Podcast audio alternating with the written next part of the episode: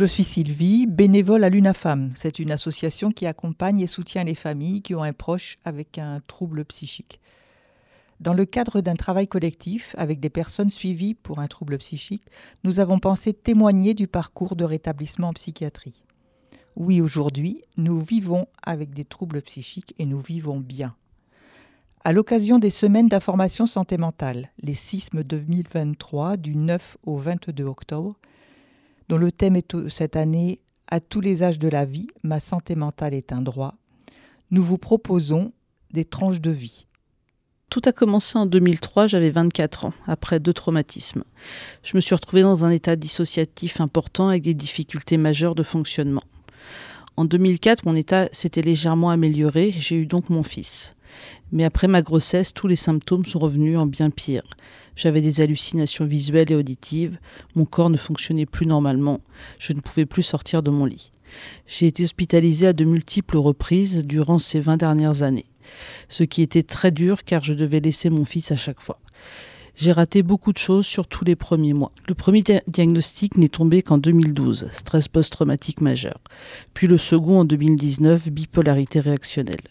J'ai dû composer entre élever mon fils et les crises qui me poussaient à rester alité des semaines. Les premiers mois de sa vie, pendant les hospitalisations, il était gardé par sa tante et ses grands-mères car son père travaillait beaucoup. Je me suis séparée de son papa et je me suis donc retrouvée seule avec lui pendant un temps.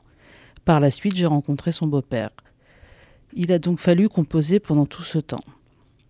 J'ai eu énormément de chance car mes proches ont toujours été présents, très positifs, ont toujours cru que je me stabiliserais et que je m'en sortirais. Et se sont donc renseignés sur les pathologies. On a donc décidé de parler de la maladie à mon fils sans tabou, de lui expliquer le système de crise, de lui expliquer que même quand j'étais au plus mal, ma vie n'était pas en danger, qu'il s'agissait d'une maladie comme une autre.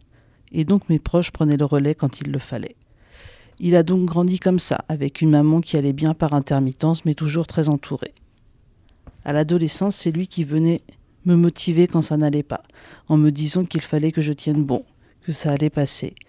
Il a été mon pilier pendant toutes ces années difficiles, mon moteur de vie. Je me suis stabilisée en 2019 grâce à des rencontres avec des médecins, des longues thérapies et le bon traitement. Aujourd'hui, c'est un jeune adulte dont je suis très fière. Il a une très grande intelligence émotionnelle et se destine à aider les autres. Je pense que ce qui nous a aidé à traverser, tout cela, c'est de ne pas avoir stigmatisé la maladie, de ne pas y avoir mis de tabou. Nous remercions le GEM 37 qui nous a accueillis pour préparer ces interventions. Nous remercions Mélissa Vicuise de nous donner la parole dans son émission La Méridienne sur Radio Campus, le 17 octobre de 11h à 12h. Si vous avez des questions sur ce sujet, n'hésitez pas à les déposer sur la boîte mail melissa.radiocampustour.com. Vous pouvez retrouver ces témoignages sur Radio Campus Tour ou sur le site de l'UNAFAM 37.